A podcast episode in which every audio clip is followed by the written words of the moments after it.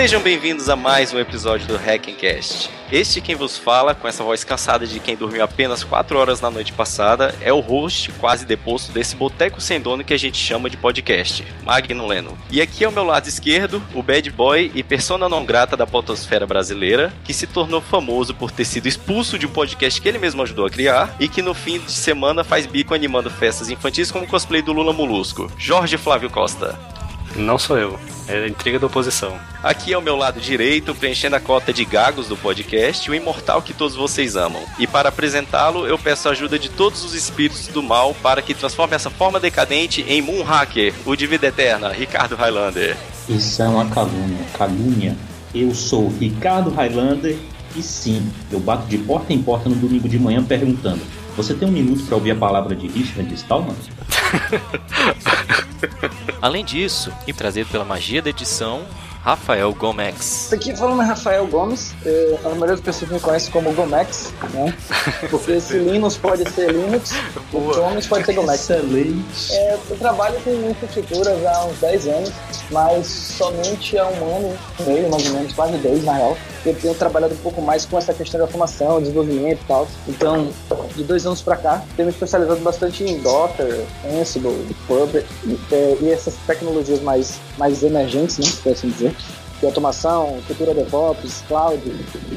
E hoje eu trabalho na Topos, né? Estou escrevendo um livro sobre Docker, tá no Pub, pague quanto quiser, inclusive nada. Inclusive eu já comprei. É, e é, ele é totalmente Creative Commons, então você pode usar o livro da forma que você quiser, pode vender, pode dar, pode presentear, pode fazer como quiser. E é isso, eu trabalho hoje na Totox como consultor, sou terapolitano e hoje moro em Porto Alegre. Mas nesses dias estou em Salvador de novo visitando. Em relação à comunidade software livre, né? Já passei por várias comunidades, né? Já fui embaixador Fedora, já participei com, com tradução bastante de Fedora Fedora na época. Fui do time sysadmin do Fedora. Só que, com o passar do tempo, eu passo a querer colaborar com comunidades das coisas que eu uso, né? Então, acaba que quando eu deixei um pouco da Fedora, eu passei a Debian, fui colaborar com a equipe Debian e por aí vai. Mas sempre de forma bem próxima da comunidade local, assim, Salvador, organizando eventos, né? E ultimamente eu tô como sysadmin do time do KDE.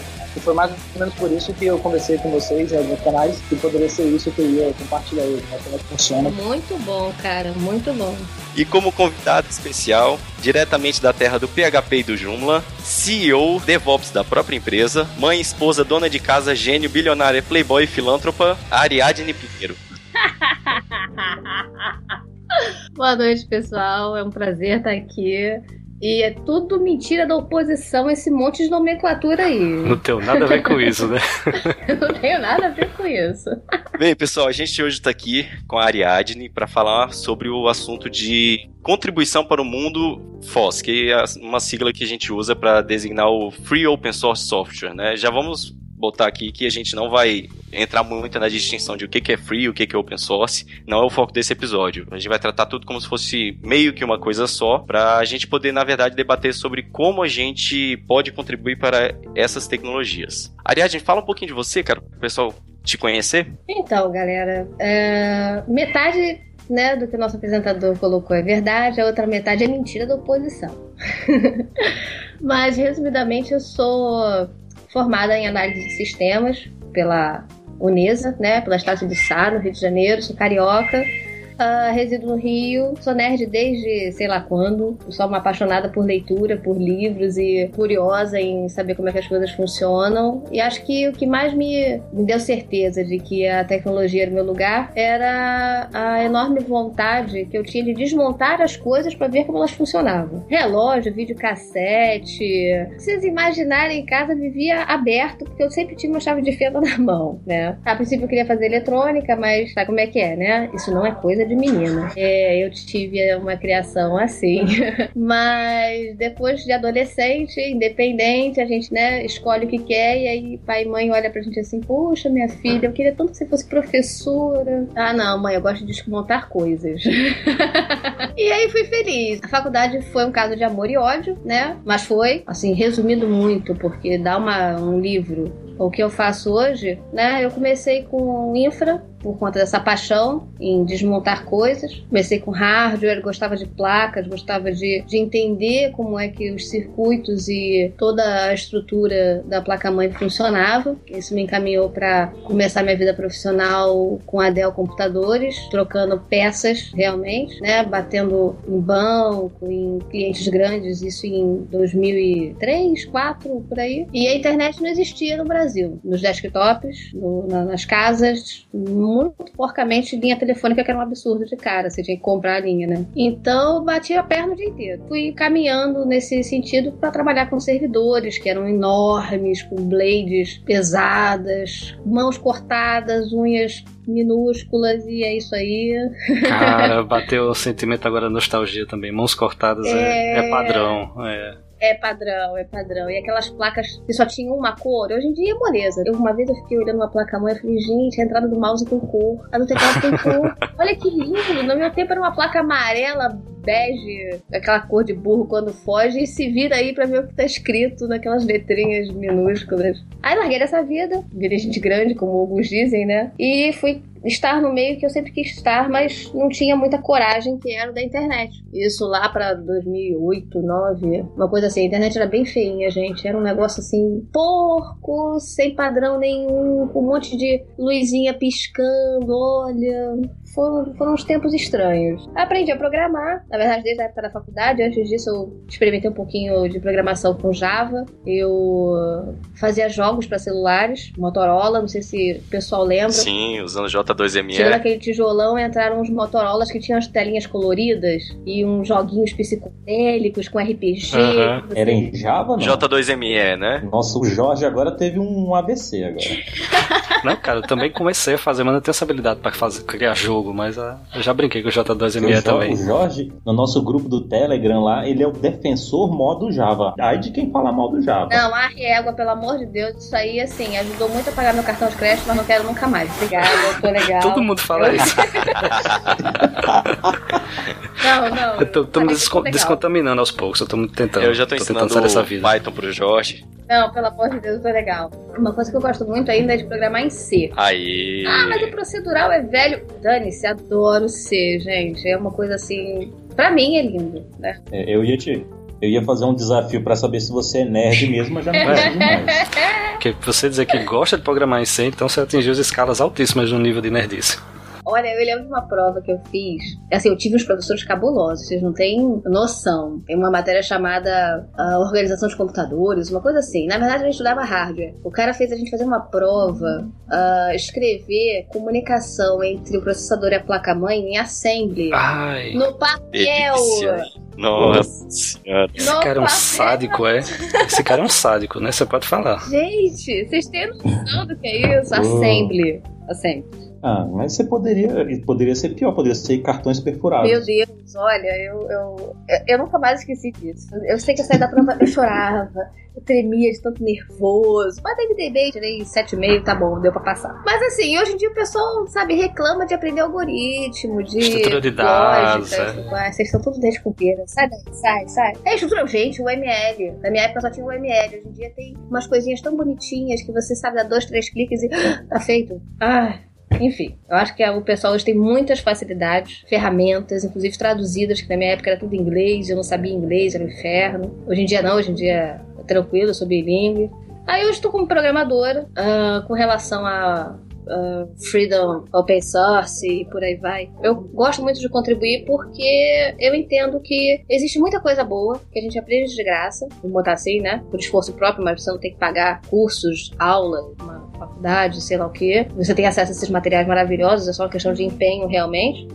E fica aquele sentimento de devolver, né? Devolver algo bacana para essas uhum. pessoas que tiveram preocupação em algum momento, deixar escrito para que outras lessem, aprendessem, sabe? E aí, nesse sentido, eu costumo contribuir. Costumo não, eu contribuo para a comunidade de Joomla, que é um CMS em PHP, uh, ah, criado em. forcado, na verdade, né? Em 2005. Só dois apartes aqui rapidinho, Adriano. Para quem está ouvindo, a maioria deve conhecer, né? O que é o CMS, mas para quem não sabe, é, é, o concorrente do WordPress, né? Mais ou menos. Olha, eu digo que ele tá pro WordPress tanto quanto o Windows tá pro Linux. Uhum. E como o Stallone declarou há pouco tempo, não vale a pena chutar cachorro morto, né? Então vamos dizer que é comparativo pra gente não chutar cachorro morto. Ele é bem além, né, do que o WordPress faz, né? Meu Deus do céu. É porque o WordPress, na verdade, não é um CMS, né? Ele é uma plataforma de blogs que foi sendo transformada para outra coisa. Se eu te disser que tem gente que usa como CMS. Não, cara, tem gente que usa como plataforma de, de e-commerce. É. Eu já vi. Também. Não, então... CMS ele até ganhou, sim, a, a, a, descrição de CMS, porque ele foi encorpado, o código dele foi melhorado, encorpado, e aí entrou para a categoria de, de CMS. Só que assim, o WordPress ele foi criado, idealizado para um propósito. E aí as pessoas começaram a trepar ele como se fosse um Frankenstein. Ah, agora vai ter que ter uma funcionalidade de 12 mil BTU de escritório em cima daqui do Fusquinha. Dá teu jeito. Abre aí, e caixa ele. E assim foi. Então você vê assim, funciona? Funciona. Como? Deus sabe como não mexe nada, pelo amor de Deus, Olha, não me fala. Isso tem que funcionar. Cada vez que eu instalo um plugin, ele quebra. Exatamente. Mas bem, nós estamos aqui para isso, né? É, pois é, nós estamos aqui para isso, deixa pra lá. Mas enfim, então voltando ao, ao Joomla, eu comecei a me, me inteirar nessa parte de programação para web desde cara com os, com os, com os CMS, né? Comecei pelo Drupal, não comecei pelo Joomla. Fiquei no Drupal durante uns 6, 8 meses. Ele era muito difícil de mexer, ele era pouco modulado, pouco maleável. Eu achava ele muito queixo duro para qualquer coisa simples. E eu uhum. tava começando com programação PHP, né? Eu vinha do C, eu vinha do Java. E o PHP era uma confusão, uma samba do crioulo doido. Como é que mistura HTML com programação e faz requisição de banco de dados. Que, que, que maluquice é essa no, na mesma página? Era isso que tava Asp feelings. É. Gente, eu ficava, meu Deus do céu, eu vinha do procedural, que era coisa linda, e eu olhava pro PHP, tipo, que, que mulambo é você, filho? Pelo amor de Deus, eu não consigo dar uma ordem para esse código. Enfim. Aí não fluiu muito bem com o Drupal. Conheci o WordPress, na época ele não era CMS ainda, né? 2008, 2007, 2008 praticamente. E era muito limitado, tipo, você faz o, a páginazinha lá, é, começa a fazer suas postagens, mas eu não queria ser blogueira, né? Eu não queria, não queria blogar, não tinha por que blogar, eu queria trabalhar, pô, né? E eu não vi utilidade naquilo. Aí conheci o Joomla, que já tinha um ambiente diferente e tinha facilidade de eu uh, encontrar coisas e instalar nela, nele. Diferente do Drupal que não tinha tanta coisa assim, você tinha que fazer na mão. Falei, putz, me achei. Aqui pelo menos vou dar uma caminhada, bem ou mal, né? Vou apertando aqui e ali, dou uma olhada no banco de dados, vejo relacionamento, show de bola. Vou por aqui. E aí vim nisso, vim nisso, vim nisso e me consolidei de 2010 para cá. Aí comecei a procurar como é que contribui. Da onde vem isso? Isso, isso quem, quem é que faz parte? Quem são as pessoas? Quem são os envolvidos? E na época não tinha Facebook, isso aí era época de Orkut, né? E no Orkut não tinha grande coisa. E eu tinha acabado de criar uma conta no Twitter. E o Twitter era fundamentalmente americano, né? Brasileiro não, não, não cola muito nessas ferramentas. E aí comecei a, a buscar, buscar, buscar e encontrei o que eu queria, encontrei as pessoas, comecei a, a arranhar no inglês também, que não era muito bom. No fim das contas, estou aí até hoje, uh, contribuindo visceralmente. Fiz parte do, da liderança da tradução nacional até dois anos atrás. Continuo no time, mas não mais à frente. Uh, sou moderadora do Fórum Oficial, a única moderadora por lá. Se vocês baterem lá no fórum.juna.org barra Fórum 23, se não me engano, que é o brasileiro, vocês vão me ver lá. Várias respostinhas minhas, dúvidas, estou aí, pergunta. Prometo ser gentil. uh, documentação. Ajudo na documentação na parte de tradução. Uh, tem um grupo de usuários no Rio de Janeiro, que a gente costuma fazer uns, uns encontros, webinar. 2013 fiz um evento super bacana. Esse ano a gente está uh, ah, caminhando, assim, rascunhando de fazer um outro, mas estamos acompanhando também a, situação do, do município que não é das melhores, então estamos né, apreensivos. E necessariamente em open source, eu comecei a me voltar para o Linux. Nesse meio tempo, eu continuava trabalhando com suporte. Então, o que eu peguei de desktop com Windows pirata era uma loucura, né? Isso também ajudou bastante a pagar as contas. Mas aí eu cansei dessa vida, desse, desse crack, né? E voltei para o Linux. E nessa de voltar para o Linux, eu voltei a contribuir para algumas comunidades, respondendo perguntas de instalação, dúvidas e tal. E o FIS do ano passado foi a coroação disso, onde eu tive duas palestras na grade oficial aceitas, uma sobre sobre segurança visceral em servidores web, nessa parte de CMS. Aliás, eu gosto muito dessa parte de servidores web e segurança. Adoro essas temáticas. Bem infra mesmo. É, é. E a outra necessariamente falando sobre Joomla. Essa minha palestra em especial teve é, lotação total, tinha umas 60 pessoas na sala. E tinha gente querendo entrar, mas o pessoal não deixou entrar porque não podia ficar sentado no chão. Foi muito legal, muito bacana. E a outra de apresentação do Joomla, falando sobre as ferramentas uh, lançadas, questões de comunidade, é, evento internacional, um monte de, de, de, coisas no tocante comunidade mesmo. E na área de comunidade, eu, mais uma amiga e o pessoal de Porto Alegre, do grupo de Porto Alegre, a gente fomentou a área de comunidade visceralmente com assuntos de comunidade, nada técnico. Como é que mulheres podem se engajar, como é a questão do assédio, como é a questão da contribuição. E infelizmente a gente vê que só por ser mulher o código dela é desqualificado ou nem visto. Como é que você consegue burlar isso? Como é que você consegue fazer outras coisas bacanas? Uh, comunidade. Foi disponibilizada essa palestra? Era... Não, essa de comunidades não. Era no espaço aberto. Uhum. Eram light talks, na verdade, de 15 a 18 minutos. E aí a gente podia fazer sozinho ou em parzinho. Aí eu fiz com uma amiga, que é ativista também de Brasília, a Ana Barcelos. A gente tem vários projetos juntas. Inclusive, antes disso, a gente lançou no passado um site focado em mulheres para nossa comunidade, que é o mulheres.junla.com.br. A gente lançou lá com alguns depoimentos e de junleiras do Brasil e do mundo. Inclusive, a presidente atual da fundação à frente do Junla é uma mulher, uma alemã. E ela é fantástica, uma simpatia de pessoa que eu tive o prazer de conhecer pessoalmente ano passado. E eu acho que eu já falei demais. Eu vou deixar a vez pro próximo e depois eu volto a falar de novo. Bem, pessoal, depois dessa breve introdução da Ariadne, vamos só citar algumas coisas aqui sobre o podcast para o pessoal não esquecer.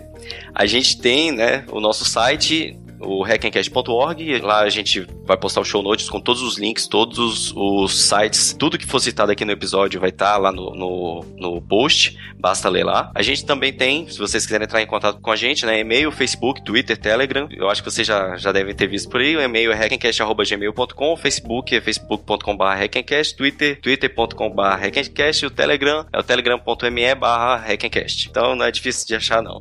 Aliás, aliás, o podcast até uns meses atrás, o nosso podcast era o carro-chefe da parada, certo? Ah, é o podcast do Hackencast. Hoje não, hoje é o grupo do Telegram. Se você não tá lá, o, podcast é um, é um, é extra, é uma coisa que sai de vez em quando. A cada três meses, Se você não né? tá no grupo do Telegram, você... você, você eu ia falar isso mesmo. Tá boa, boa, boa parte, seu. Muito bem observado. É onde a, as coisas acontecem. Continuando, tem aí o feed para quem quiser assinar, tá aí no, na barra superior do site, só assinar, tem gente tem iTunes, Podflix, um monte de coisa. E lembrando que esse é um podcast open source. Se você quiser contribuir para o podcast, é só entrar em contato com a gente, mandar uma pauta, vir gravar com a gente. Ou se você tiver um amigo que tiver com algum assunto que você queira desenvolver com ele e gravar sozinho, mandar o áudio para a gente editar e publicar, a gente faz isso também. Lembrando também que a gente está sempre incentivando o envio de feedback. Caiu bastante o feedback da galera, tanto comentários, eu acho que é culpa do Telegram, inclusive. O pessoal parou de comentar no site, fica comentando só no Telegram diretamente com a gente. Comentem no Telegram, mandem e-mails, digam o que vocês estão achando, o que a gente está acertando, o que, que a gente está errando. Inclusive tem um rating lá no grupo do Telegram para descobrir quem que comenta mais. Então tá uma briga para saber quem é o cara que vai ganhar nas estatísticas. Então a galera é bem participativa. Top 5 comentaristas no Telegram. É, exatamente. Rapaz, o Eduardo Strazinski lá do, do, do Pirata da Internet o cara tá, o cara tá, tá on fire. Quando ele descobriu que tá, tá vai conseguir chegar nos, nos, primeiros lá, o bicho tá on fire. Tá e ele tá querendo chegar aos tops, aos top 5 do Telegram, porque ele tá em vários grupos. Ele tá no grupo do Python, no, é, no o, DevOps. O, o primeiro de todo é o, o primeiro de todos é o, é o Samuel Heindel, né? O cara tá. Eu dei o, o título de Heindel pra ele porque ele é o porteiro, ele... sabe? Que é ele que depois, um dia a gente vai fazer um episódio só com as, as tretas lá do, do Telegram, vocês sabem. Ele mora no Telegram praticamente, né? Essa é a verdade. É, cara, é, essa é, é a verdade. Não entendo, não entendo. o título de porteiro não é à toa, né? É. Exatamente. Bem, voltando. Pera, pera, pera, pera, Nessa tua listinha safada aí faltou a, a rede social mais importante de todas. É a comunidade do Hackencast no Orkut. Não, mentira. No, na PlayStation ah, é, Network. Nós temos é? essa comunidade. Vocês. Tem, eles criaram isso tem alguns dias. Filha da puta. Você aí que é, que é, que é sonista, certo? Procure lá Hackencast na, nas comunidades lá do PlayStation 4. PlayStation 4, né? Se você tá no PlayStation 3, tenha vergonha na cara e compra pro 4. Vai lá e procura o Hackencast, que a gente tá lá tem eu e acho que mais uma pessoa lá. Acho que até o Samuel. Três pessoas. O Samuel Harner está lá também, que também, também é sonista. Pô, só tem duas pessoas lá, porra, entra lá, galera, pra, pra gente jogar online. Eu não, né? Eu, eu não gosto de pessoa, mas não gosto de gente.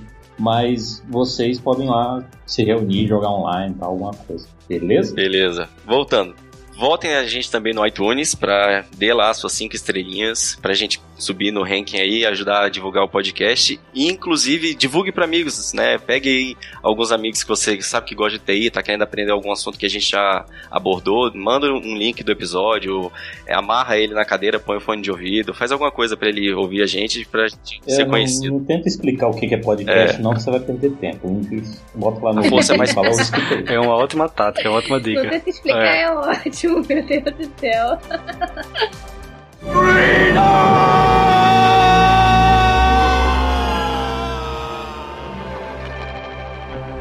A maioria das pessoas que entra para o mundo Foz acaba tendo aquela sensação de que precisa devolver alguma coisa para a comunidade. Mas muitos não são programadores. E os poucos que são não se consideram bons o suficientes para contribuir com algum trecho de código. Aos poucos, esse sentimento de vontade de contribuir vai morrendo, dando lugar à estagnação, e esse tipo de comportamento mina o crescimento de uma comunidade, podendo levar até ao cancelamento de um projeto FOSS. Todo mundo aqui já passou um pouco por isso, né? A Ariadne mesmo descreveu que ela tinha essa sensação de, ah, como é que eu posso dar alguma coisa de volta? Todo mundo já teve essa sensação e eu aposto que muitos acabaram desanimando e deixando para trás, é, pensando, ah, eu não sou capaz. Então, esse episódio é para mostrar, assim, que você não precisa ser um grande hacker, um excelente programador para fazer alguma coisa de volta para a comunidade. A gente tem várias formas de contribuir, não só com código. Sim, com certeza. E é isso que vamos destrinchar agora, apenas algumas, né? Vamos listar só umas 35, né, Magno? pouca coisa. É, pouca coisa, vai ser rápido. Como tudo no Hackencast. É, o que eu gosto de, de colocar, inclusive, para as pessoas que me procuram hoje em dia pelo Telegram, né? Mas antes era muito pelo Twitter e pelo, por e-mail, pelas é, Google Lists, né? É que você pode contribuir traduzindo ou pelo menos orientando onde é que as pessoas podem achar manuais, podem achar fóruns especializados ou direcionados da ferramenta, mantidos pela ferramenta, porque hoje a gente vive no mar de tanta informação que você não sabe mais aonde buscar a coisa. Você joga no Google, tem aqueles métodos, infelizmente, é, black hat, né? E o que tá para cima ranqueado não necessariamente é o que tem qualidade. Então, assim, se você sabe o caminho das pedras, para chegar no manual, para chegar no fórum oficial daquela ferramenta, fazer uma pergunta e ser assistido, isso já é devolver para a comunidade que você está, entre aspas, se alimentando e pescando seus peixes. É, é uma forma, né? Não necessariamente código, é orientação. Aproveitando rapidão esse ponto, o que eu acho importante citar aqui é o seguinte: eu já participei de muita comunidade e algumas delas têm um hábito, é, eu digo que é um péssimo hábito. Tem gente que defende que isso é uma, uma, boa prática. Eu não concordo muito, que é meio que destratar os novatos. Eu acho que vocês já passaram por isso. Você chega assim num, numa comunidade e pergunta: gente, como é que eu faço tal coisa? Aí o cara, porra, já é a décima vez que alguém pergunta isso. Vai ler, vai pesquisar, já, já tem 10 respostas sobre isso. Meu filho, eu sou mulher, eu sou sempre destratada.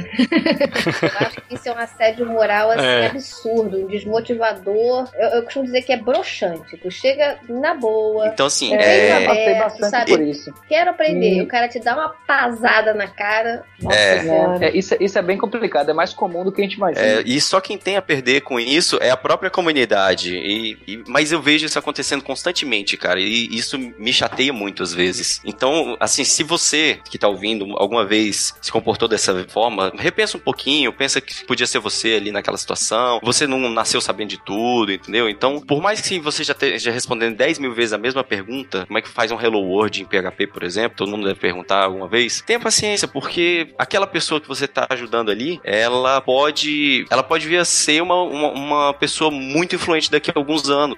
Você está minando o, o crescimento dela. Você pode dela. até responder read the fucking manual, mas mande o link do manual, o, o caso de uso que o cara vai precisar, porque ele já tem de onde partir, né? Só pra valer o manual. Que manual, cara? Pô. É. Eu tenho uma opinião um pouco, assim, vai em consonância com o que vocês falam, mas sai um pouquinho disso, que é o seguinte, eu acho que humildade é a peça fundamental da comunidade, infelizmente nem todo mundo tem. E inclusive eu falo mais, não precisa nem saber que essa pessoa vai ser influente depois, saca? É uma questão de humildade, sabe? É uma questão de, de pessoa mesmo, de você ser uma pessoa boa, sabe? Não, com certeza, com certeza. É uma outra pessoa tem que tratar bem independente do que, que ela vai ser. É. Eu citei essa questão de, ah, ela pode vir a se tornar influente mesmo, é só pra dar proporção maior a um pequeno ato seu que pode destruir uma comunidade, entendeu? Era só esse, esse o foco. É, eu acho que perpassa um Não, com certeza. Além. Mas uma outra coisa também que eu acho importante frisar nesse ponto é que eu acabo fazendo o outro lado também. Por exemplo, eu participei bastante da comunidade Debian, que é conhecida por não tratar bem os novatos. Né? Isso é verdade, infelizmente. né? Assim, não Caramba. sei hoje, porque eu não participo muito mais, mas eu, eu, eu sei como era. Continua a mesma bosta. Já me aborreci duas vezes e assim, abri a boca, enchi a boca para desqualificar o cidadão. Ele, ah, mas eu estou te ensinando. Eu falei, então guarde o seu ensinamento lá. Porque isso aí eu não tô precisando, não. Filho. Mas aí o que acontece? Eu acabo também fazendo o outro lado também, que é a pessoa que às vezes entra ali, toma aquela bordoada, né, como tinha aqui na Bahia, é, e fica meio assim, poxa, né, pô, eu tô sentido e tal. Beleza, a pessoa que fez isso é uma pessoa, não tem um caráter não, não muito legal, assim, não é uma pessoa interessante de se conviver, mas às vezes, infelizmente, boa parte das pessoas que manjam muito mesmo, infelizmente, não, não sei se isso tem alguma coisa a ver com desvio de caráter, sei lá, não sei, mas as pessoas tem pessoas que são muito boas e têm esse comportamento. Então, o que é que eu falo para essas pessoas? Ó, oh, velho, você quer conhecer uma coisa que essa pessoa sabe. Infelizmente, essa pessoa é desse jeito. O que é que você pode fazer? Você tem dois caminhos. Você pode passar a conhecer o que ela conhece, correr atrás do estudo com outra pessoa, ler, ser uma pessoa melhor que ele, ajudar a próxima pessoa que aparecer e fazer essa comunidade melhor, porque essa comunidade é feita por pessoas. Se pessoas legais não aparecerem e fazer a comunidade diferente, ela sempre vai ser desse jeito. Ela sempre vai estar lotada dessas pessoas não tão boas assim, não tão humildes assim. E, e uma segunda segundo caso é você receber é, essas pedradas dessas pessoas e tentar captar o que elas podem trazer de bom, sabe? Não tem muito o que fazer, sabe? Porque a comunidade é feita de pessoas, o que eu vejo muitas vezes, são pessoas até desistindo, né, da comunidade como um todo, por conta de um ato isolado. Ou quando eu falo isolado, de um ato de uma pessoa, né? Por exemplo, a comunidade Deb é muito mais do que é, o que acontece com algumas pessoas no canal do IRC, sabe? É uma comunidade, talvez para mim, a comunidade mais forte da comunidade software livre que eu, que eu conheço. É, assim. com certeza é. É, isso é sem dúvida. Eles não são fechados, mas eles são é, organizados de uma forma muito espartana. Eles se dão muito bem entre eles e o primeiro contato que você tem é, é uma agressão é, em respostas.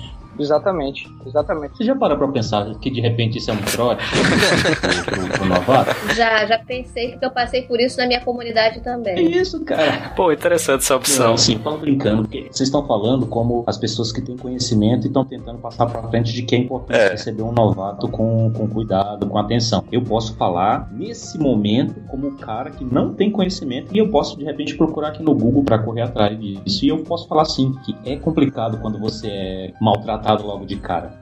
Então, o que eu acho é isso, assim, na real, é uma comunidade feita de pessoas. E, e assim, eu já tentei, é, inclusive, eu, eu, eu, gosto muito de me colocar do outro lado, sabe? É, é, o que eu percebo, assim, em muitas comunidades, não todas, claro, nem todo mundo tem essa desculpa, entre aspas, mas muitas comunidades as pessoas são muito viscerais, sabe? As pessoas que estão ali na comunidade, muitas vezes, elas dedicam muito do seu tempo, é, é do seu esforço pessoal, elas dão um sangue absurdo. E aí, quando elas chegam, que entra uma pessoa e que ela dá um esforço quase que. E aí, eu, essa palavra, muitas aulas falam essas palavras, mas meio que desleixado, sabe? Meio que desinteressado. É, eu, eu queria colocar uma situação que acontece na minha comunidade de Junla, que a gente meio que tem solução para tudo isso que vocês estão dizendo. Mas foi solução baseada em ferro, fogo e alguns anos uh, à frente de algumas situações aqui no Brasil.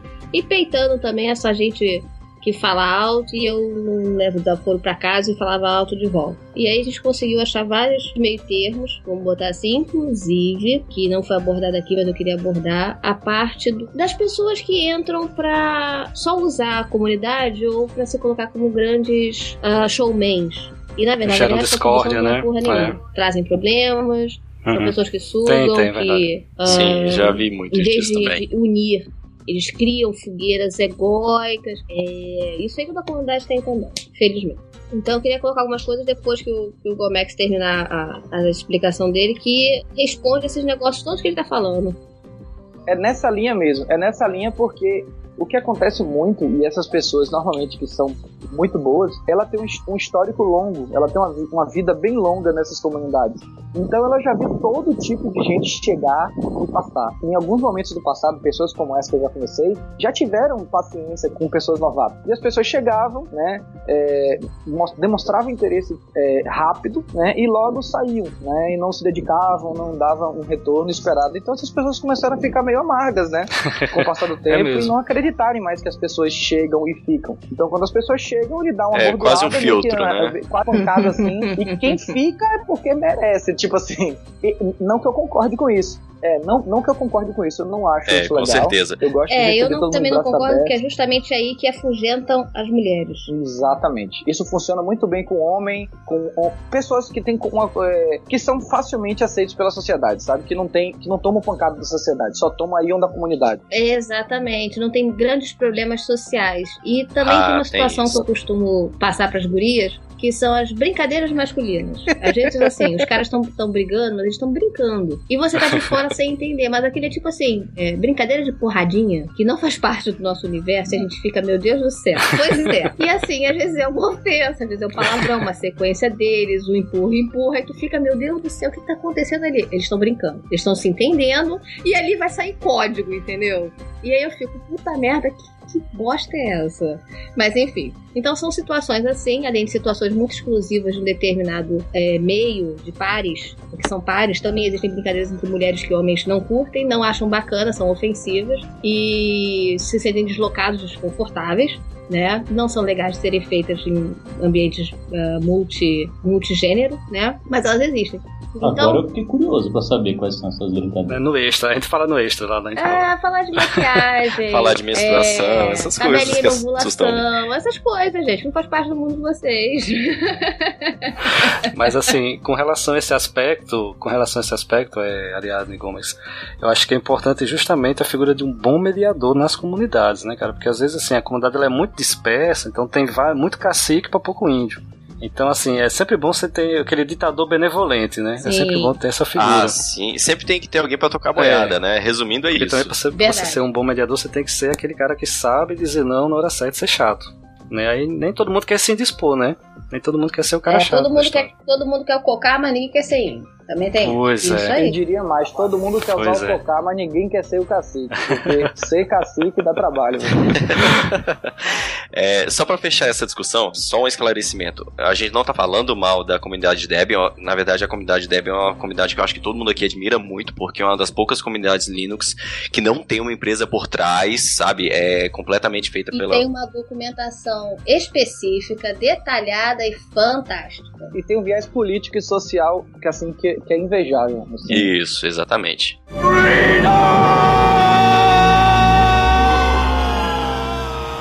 Vamos lá, gente. Vamos entrar pro primeiro tópico da pauta, que isso ainda a gente tava só batendo papo ainda. É, vamos lá, então. Deixa eu puxar o tópico da pauta aqui. É, eu acho que todo mundo que trabalha assim, mexe com software livre, né, que quer contribuir de volta, o sonho de consumo dele é trabalhar para uma empresa que produz open source ou software livre, né? E a gente tem uma lista enorme de empresas que produzem software livre. A gente listou algumas aqui rapidamente, como por exemplo Google, Red Hat, Mozilla, Telegram, GitLab, a Pixar, a Pa- a Apache Foundation, PostgreSQL, a Apple, por incrível que pareça, a Microsoft também, por incrível que pareça, a ThoughtWorks, que é recomendação do próprio Gomex, e o KDE, que é uma empresa por trás, né, também. É, você pode trabalhar em todas essas empresas e produzir software livre, devolvendo para a comunidade desse jeito. Mas aí muita gente fala, ah, mas todas são empresas grandes, são empresas internacionais, como é que eu vou parar lá? Mas tem empresas nacionais também que produzem software livre, o SERPRO, né, produz software livre, o Exército Brasileiro, Ministério da Cultura e algumas áreas do judiciário também. A gente tem um portal de software livre brasileiro onde essas empresas publicam muito software livre. Nós temos um CMS brasileiro, inclusive, o Nosfero. E tem um sistema de e-mail também muito bom, né? Sim, a gente É. tem também o sistema de e-mail, que é do SERPRO, que é o Expresso. É, mas isso, isso é verdade mesmo. Tem bastante empresa. E você citou um negócio, não sei nem se vale a pena já entrar nesse ponto, mas as pessoas falam, ah, a empresa é muito grande e tal. Eu acho que isso tem um pouco de complexo de vira-lata, sabe? Um pouco de complexo do impostor. As pessoas acham que não estão prontos para entrar na empresa desse porte. Mas não, eu acho que o que o Magno quis dizer foi no, no aspecto de como é uma empresa grande, ela não vai devolver muito para a comunidade. Isso aí. Não, não, foi exatamente no sentido que o Gomex está falando mesmo. É porque, por exemplo, eu vou falar, ah, você quer contribuir com o pessoal, vai trabalhar no Google. Todo mundo vai falar, como é que eu vou entrar no Google, uma das maiores empresas de tecnologia do Ah, mundo. tá. Eu não tenho um currículo pra isso. Muita gente tem essa sensação mesmo. É uma questão lógica, né? Se é a maior empresa de de software do mundo, é a maior empresa com número de vagas também, né? Exatamente. E incubadoras internas, frentes a se trabalhar, desdobramentos, é, todo mundo de possibilidades que eles trabalham, estão trabalhando, está no ar, vão reinventar, vão refazer. Nossa, é, é uma loucura. É- São mundos à parte. Com certeza, com certeza. E vaga, se você tem um inglês é, aceitável para poder dialogar, conversar, vagas é o que mais tem na internet, sabe? Para essas empresas. Então, ainda mais assim, quando você, infelizmente, né, quando, em algumas empresas que se preocupam com isso, ele tem vagas específicas para mulheres, né? Vagas específicas para pessoas de países latinos e tal. Então, eu acho que é uma questão até de a gente se aplicar. Tem, isso é legal. Isso é importante até citar. Gomes, porque existe uma questão também cultural. Não é qualquer um que sabe trabalhar com brasileiro. Assim também como não é qualquer um que consegue trabalhar com americano mais pra perto do, do, do sul do continente. Sabe? Existem nuances culturais loucas. Essa tua, essa tua observação foi interessante, Ariadne, que eu escutei justamente o contrário. Até no grupo do DevOps mesmo, que o, acho que o Gomes deve se lembrar, que o colega lá falou que tem empresa que gosta de brasileiro, porque o brasileiro tem um jeitinho, né? O brasileiro tem aquela É, é gambiarra. inventivo, é inventivo, criativo e ele vai dar um jeito daquele troço funcionar. Por dois motivos. Um pelo complexo de impostor vira-lata e outro porque ele tem que provar pra ele mesmo que ele é é capaz de estar numa empresa internacional. Exatamente. Então, geralmente empresas que já tiveram um contato bacana com brasileiros adotam a política de, de contratar mais Exato, brasileiros. era isso que eu ia falar. Eu conheço empresas que elas preferem contratar brasileiros porque eles têm um empenho maior na hora de trabalhar. Ou então porque pagando em dólar é mais barato. Você quebrou toda a ilusão, Ricardo. essa parte de lado pra Paga o cara assustar com 10 pouco. dólares, 500 reais. Só pra você ter uma ideia, eu tava falando da questão de, de contratação por questões sociais também. A empresa que eu trabalho, a Protox, ele tá com uma, uma meta de até 2018 eles terem 40% do que eles chamam de diversidades, né? Que são povos historicamente oprimidos. Mulheres, trans, é, negros, índios, todo esse grupo que normalmente foi oprimido pela... Não, não tem um acesso fácil à área de TI. A TW tá dando foco a contratar esse tipo de pessoas, né? Então, isso é algo bem bacana. Assim, ela não faz diferenciação no processo seletivo, mas ela tem um processo de mentoria para esses O grupos. pessoal que gosta de Java também tá nesse grupo? Ô, Gomes? Então eu tô sendo oprimido aqui no grupo do Telegram, cara. Então, se você tô conhece alguma garota que tá com um problema de achar empregos nessas áreas, é, mulheres trans, homens trans, é, negros e afins, é, entre em contato comigo que a gente tenta ver um processo de mentoria e tal, como é que a gente pode fazer. tá? Então, é, pessoas também que têm essa ideia mesmo de trabalhar em um ambiente colaborativo e tal, Eu gostaria de fazer, na verdade, uma sugestão, Gomes. pode fazer. Em vez de chegar até você, eu faço parte de grupos em que só tem isso. Então, com certeza, um post seu falando sobre isso vai chover comentário, currículo, comentário por inbox. Existem eventos, grupos, iniciativas exclusivas que atendem esses, esses nichos sociais, por assim dizer, justamente não por, não por serem guetos femininos, né? Mas por serem locais seguros, vamos botar assim, né, socialmente falando, e que encorajam, fortalecem, empoderam socialmente essas mulheres, sejam cis, que são as nasceram assim, né? Sejam mulheres trans, operadas ou não, enfim, homens trans também existem. é, de conseguir vaga para essas pessoas, vagas para trabalharem, no que for, eles aceitam, contanto que seja um ambiente seguro para que eles possam ser o que eles são, apenas isso. Então eu faço sugestão, se você escrever, vai bombar. Eu distribuo onde eu faço parte e vai bombar. Mas vamos fazer. Vou, vou sentar pra gente conversar melhor sobre isso. Beleza. É, e assim, então tem vaga, tem muita vaga, sabe? Assim, o que eu percebo muitas vezes, aí, isso é uma percepção minha pessoal, eu não cheguei a provar essa, essa tese, mas é uma percepção que as pessoas às vezes não conseguem ter a noção do, das coisas que estão acontecendo, das vagas que estão aparecendo. Outra vez eu entrei assim, tipo, eu tava lá acessando meu Dropbox lá, e aí tinha assim embaixo, estamos contratando, né? Aí eu dei um clique, né? Tipo, quero ver o que é isso aqui. Aí quando eu entrei, tinha uma vaga para brasileiro. Tipo, tinha uma vaga assim, ó. é, damos preferência a contratar brasileiros porque é, é como se fosse, tipo, você ia atender brasileiros, sabe? Show de você ia bola. ser um, um suporte para atender brasileiros. Eu falei, cara, tipo, as pessoas que eu conheço não estão vendo isso, sabe? As pessoas não sabem que Não, esse não tipo de estão vaga vendo existe. isso. Eu não vi isso. Passou por mim também, batido. Ó, dropbox.com É. barra jobs, viu? Já tô lá, hein? o que eu percebo muito dos brasileiros, é, isso é uma questão nossa mesmo, que eu falei, tem toda a questão do complexo vira-lata e tudo mais, que a gente não se sente capaz, a gente nem sequer vai olhar sabe? Nem vagas, sequer olha, tipo, de repente tem alguma coisa lá. boba lá que nos cabe e. Não, não vou olhar porque é muita areia pro meu caminhãozinho de plástico. Pô. Cara, e eu, eu, eu, falo isso com minha cara de com minha grandíssima cara de pau, porque eu passei por isso também, exatamente sobre isso. Meu sonho sempre foi trabalhar na, na, na Totox por uma questão de alimento social e tudo mais. E eu sempre me, me coloquei, ah, não, é uma empresa muito boa para mim, sabe? Tipo, ah, eu sou muito ruim, eu não conheço o suficiente ainda, eu só trabalho com essa coisa há dois anos e eles são muito além de mim, sabe? Bate então, aí, bate aí que eu já pensei disso pra High pior. five, né? Felizmente, né, fui convidado para uma palestra no Mink lá pra falar sobre algumas questões que eu tinha trabalhado antes, a Bix e tal. Aí eu tô lá na palestra, quem tá na, no público, a galera da, da, TW. E o pessoal chegou, pô, você conhece, cara, porque você não submete e tal? Eu falei, ah, não sou bom não, tal. Aí uma, uma das pessoas que estavam lá da TW falou assim, você quer que eu lhe indique? Eu lhe indico. Você não vai morrer, você, o, o, não você já tem. Se você não entrar, você já tá fora mesmo. Então, tipo, o que é que você vai perder com isso? Essa ah, vou fazer. é a frase. É. Essa é a frase. Exatamente. Aí eu fiz a seleção e passei, sabe? Tipo, poxa, eu falei, caralho, quanto tempo talvez eu tenha perdido. Se eu tivesse aplicado antes, será que eu não tinha entrado antes? Eu acho que é uma questão, às vezes, até de a gente se colocar na situação. A gente pega aquele nosso amigo ali, que nosso amigo ou nossa amiga que tá ali preocupado, poxa, não consigo um trampo legal, até dá uma, uma alfinetada nela, tipo, ó, oh, manda aí, vamos lá,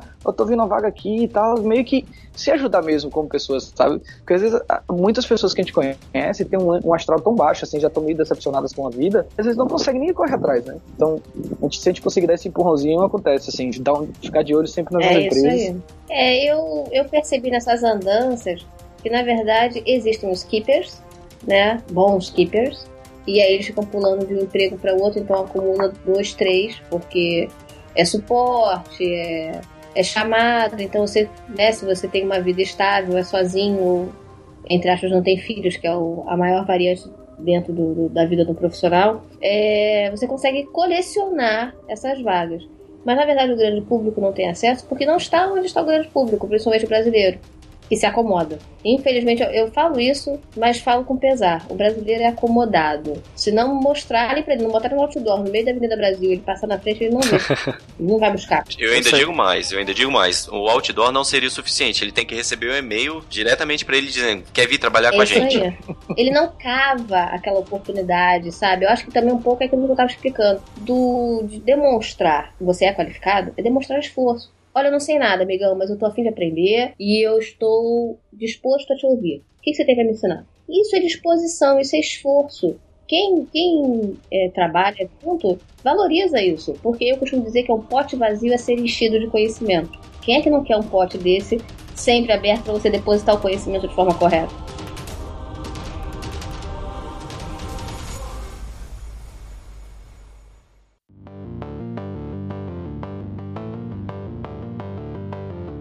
Só adiantando um pouco a, a, pauta, digamos que o cara já está empregado. Então, ah, poxa, eu tô com tempo livre, final de semana, à noite, como a Adriano falou, não tenho um filho ainda. Como é que eu posso contribuir mais ainda? Não necessariamente empregado trabalhando com isso, né? O cara, o cara é padeiro, o cara é padeiro, mas gosta de coisa. programar. O padeiro.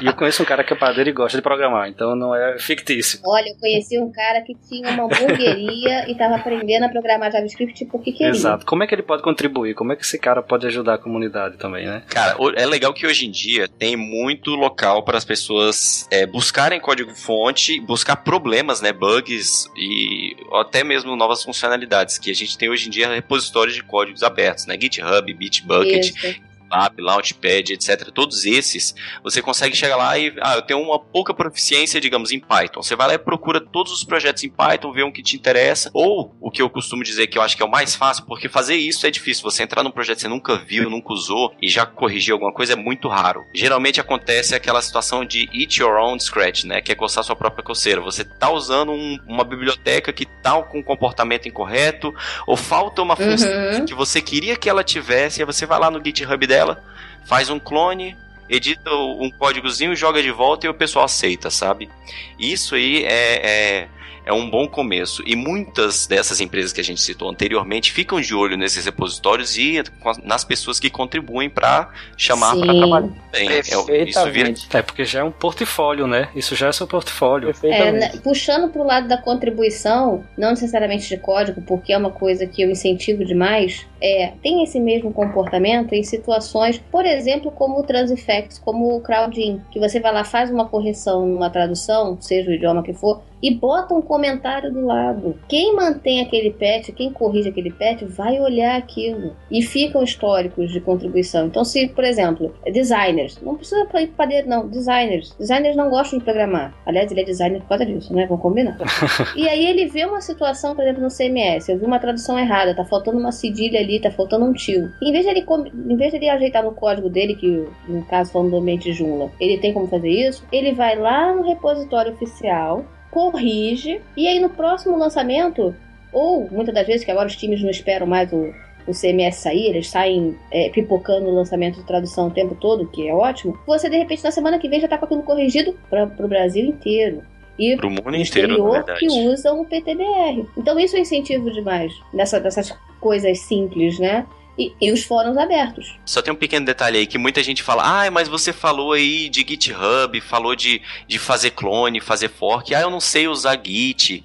Hoje em dia, é, com GitHub. Também e Bitbucket GitLab, você praticamente não precisa saber Git, você consegue fazer tudo do browser. Se não for uma grande mudança, assim, que você precisa criar muita coisa, puxar novas funcionalidades, inserir novas dependências, se for, uma, por exemplo, uma edição que você disse, às vezes escrever uma traduçãozinha, nem que nem, não esteja no Transifex, por exemplo, esteja só no GitHub, é, às vezes é, corrigir um, um, um erro de digitação, uma coisa assim pequena que você percebeu, sabe?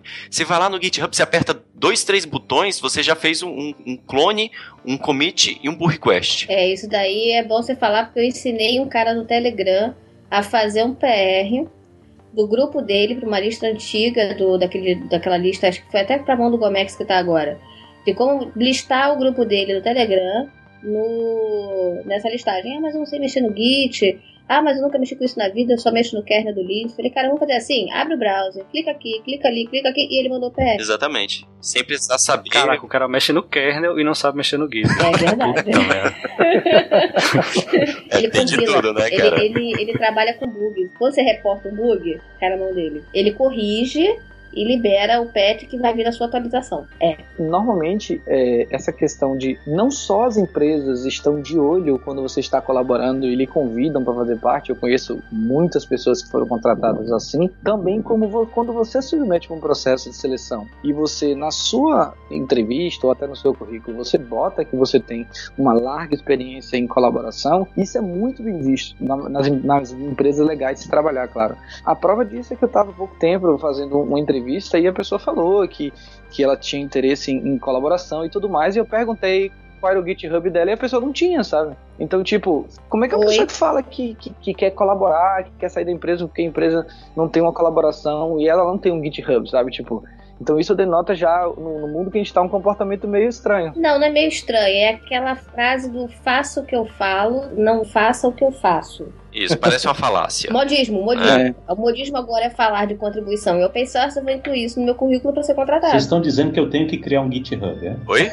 agora. Se você não fez, vai fazer agora. Um, um GitHub, um GitLab, um Bitbucket, o que for. Você tem que demonstrar que você colabora com alguma coisa, sabe? Tipo, porque na maioria das empresas, né, ela tem um foco em colaboração interna, tipo, essa questão de hierarquia, sabe? Tem que ter alguém mandando para você fazer o que você tem que fazer. Isso acabou, isso tá acabando, sabe? Na maioria das empresas você entra, ela joga lá e você tem que se virar dentro da estrutura mais horizontal possível que a empresa tem. Eu só queria puxar uma vírgula aí. Eu, por exemplo, tenho GitHub, mas os meus projetos não são públicos. Todos os meus projetos são privados. Por quê? Chacota feminina. Meu Bitbucket também é fechado porque chacota de código. Então a gente também tem essa sensibilidade social. Eu já tive um código meu, infelizmente, zoado, porque o cara não foi com a minha cara. Nossa, que ridículo, que cara. Fez toda uma thread no Twitter e eu perdi seis seguidores assim. Cara, que bosta, que, que imbecil. não tem outra palavra não. Nossa. Ah, enfim.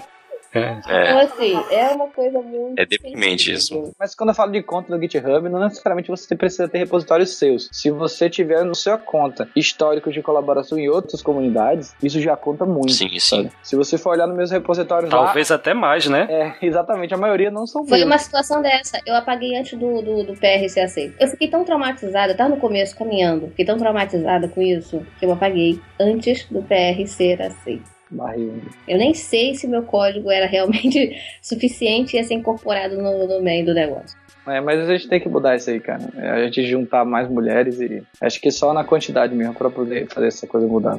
Com certeza. Só pro caso o pessoal esteja pensando, ah, mas é muito raro isso acontecer de empresa olhar o GitHub É, e tal das pessoas, né? Eu sou uma prova de que não é tão raro assim, não. Eu já recebi duas propostas de emprego por causa de GitHub. Então, não pensem que é, é raro isso acontecer, não. Tenham fé e, e- e levem em frente aí. É mostrar a cara.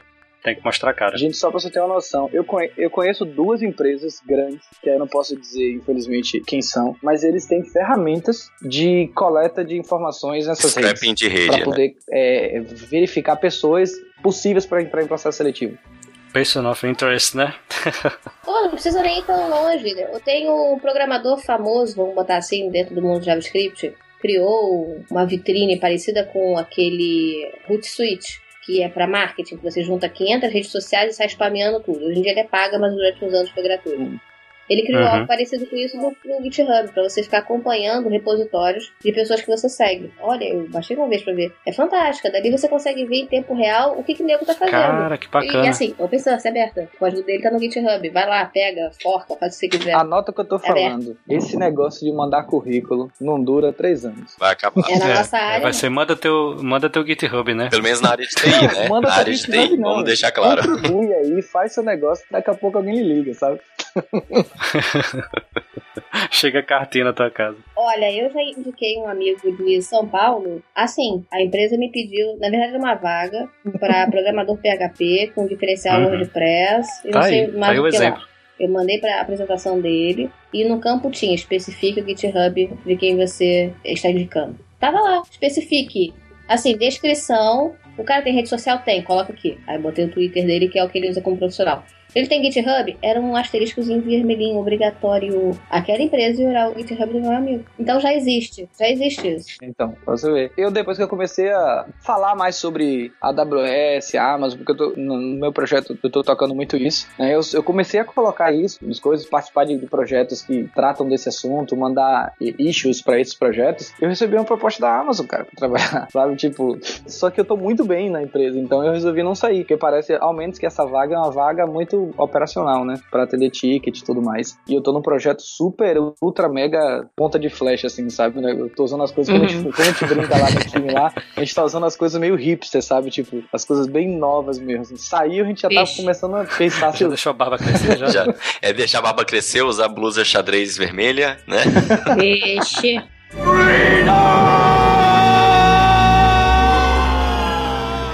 Mas assim, então é uma, é uma questão de. Sério, é uma questão de tempo mesmo. E aí, o que eu tô começando a pensar de fazer de forma mais consistente, aí eu dou uma dica para as outras pessoas que querem fazer também, é começar a escrever em inglês. Ah, com certeza. Isso, Excelente. isso eu comecei cara, a fazer, eu acho que há oito anos atrás. Isso aí. Mas pra, também tem um outro lado. Assim, é bom começar a escrever em inglês, mas é por uma questão pessoal sua, de desenvolvimento pessoal. É bom você escrever em inglês para que as empresas possam lhe ver. Isso é um ponto. O outro ponto é uma questão social. Nem todo mundo sabe falar inglês. Então, se você puder escrever coisas também em português e ajudar aquelas pessoas que ainda não sabem inglês, é muito bom Sim. também. Que era o que eu fazia no meu site pessoal. Eu escrevia em inglês e português os mesmos artigos. É, eu acredito que é uma coisa de foco, né? Eu acho que se você focar, você consegue é, estar nos dois. Escrever em inglês para ter visibilidade, mais oportunidades profissionais, inclusive abertura em comunidades internacionais, que eu acho importante, e criar materiais em português para ter visibilidade nacional e ser conhecido na comunidade do país a que você pertence. Senão o nego vai chegar, quem é você? Esse é outro ponto da É. pauta que a gente ia comentar agora. Por exemplo, o cara não sabe codificar, então como é que ele pode contribuir também para o, o- a comunidade open source? Escrevendo documentação daquele sistema, Com daquele certeza. software, daquele produto que ele usa.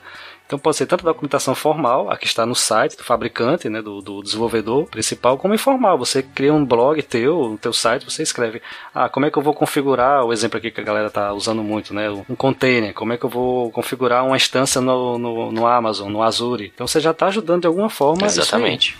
Não, com certeza.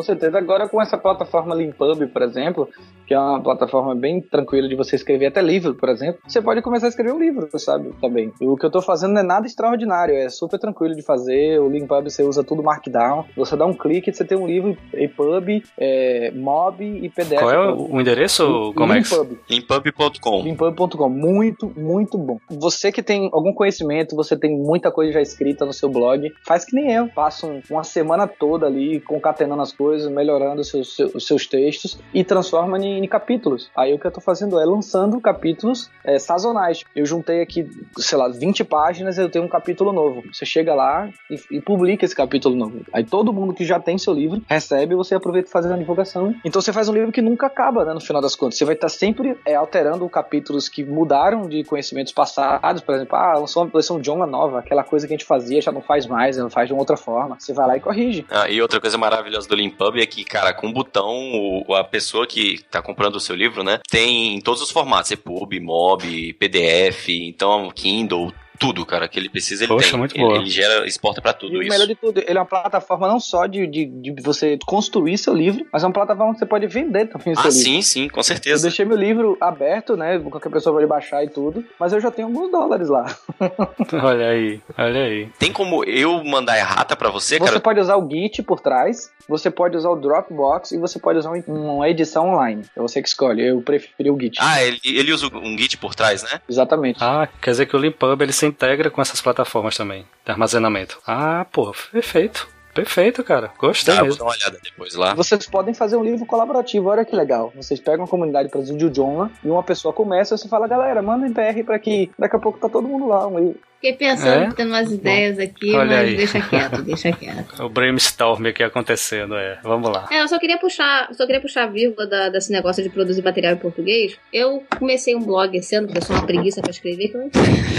E falando de Foz, eu comecei a, a colocar algumas coisas pra facilitar a vida das pessoas. Muita gente me perguntava, mas como é que eu uso Linux? Aí o que, eu fiz? Um belo dia, acordei com boa vontade, falei, quer saber, eu vou falar sobre a minha distro atual, na época, que era o Elementary OS, que é uma variante do Ubuntu. E o ambiente de- dele, o Phantom, ele é inspirado no Mac OS. Beleza, acordei, comecei a escrever de uma forma bem leve, tranquila. E aí eu queria ler pra vocês um trecho que é onde eu geralmente pego as pessoas. Costumo dizer aos temerosos que uma vez que você usa e se encanta com o Linux, nunca mais você optará por nada diferente, e principalmente em piratear a Microsoft e seus produtos. E, aos mais incrédulos, gosto de dar os exemplos que tenho em casa. Meu marido é publicitário e nada nerd. Usa Linux há quase 3 anos. Linux e todos os programas que precisa em seu dia a dia são open source. A suite Office, os editores de imagem vetorial, os players de música, tudo o que você pode imaginar. Minha filha tem 10 anos está sempre entre o meu PC com o iOS e o seu tablet com o Android. A partir daí eu detalho como instalar o, And- o Elementário, onde baixar, como fazer a imagem do pendrive, coloco uma imagem bonita do desktop e finalizo com o uso do Oduso, que é aquele cara que vai instalar todos os programas para você e você nem vai ver como é que aquilo foi feito. Ah, mas serve para máquina velha? Falei, olha, eu tenho um PC velhinho aqui, um dual core com 2 GB de RAM e ele tá rolando liso, liso, que é uma maravilha. E aí choveu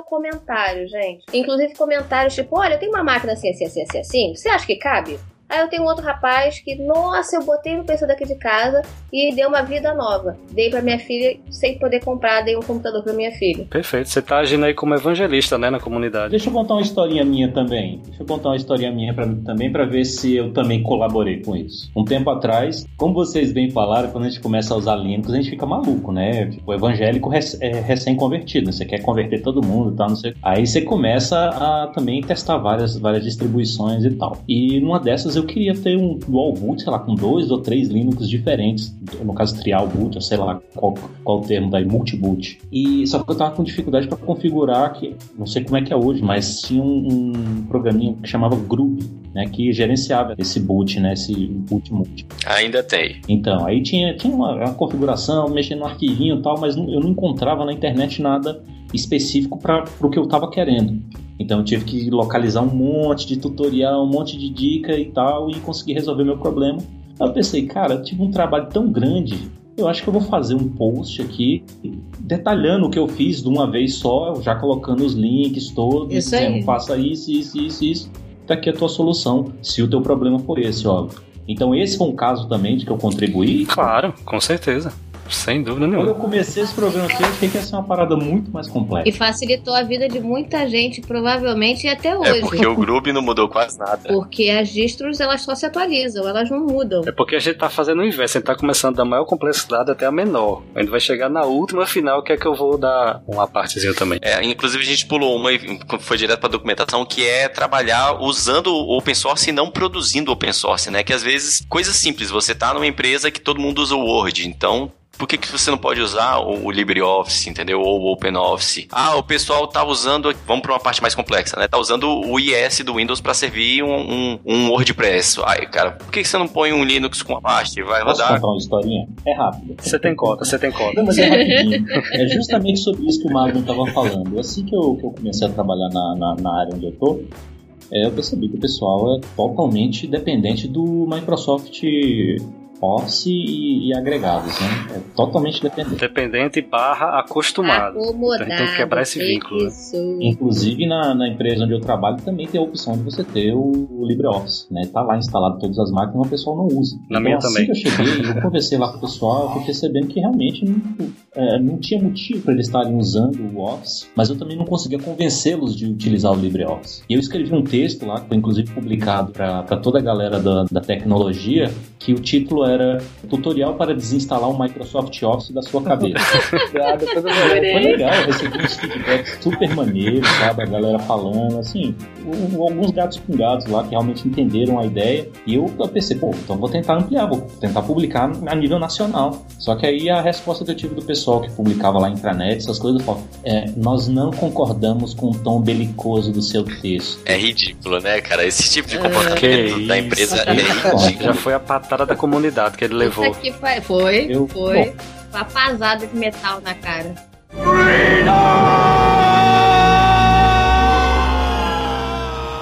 Gente, eu queria falar um pouco rápido do que eu colaboro, assim. É a questão de infraestrutura, né? Que isso é a minha história é bem rápida pra eu contar sobre isso, porque eu não tinha noção, no- quando eu comecei a colaborar com o sysadmin, por exemplo, do Fedora, que isso era possível, né? Que eu, sysadmin, poderia usar meu conhecimento, que eu sempre tinha colaborado com tradução, né?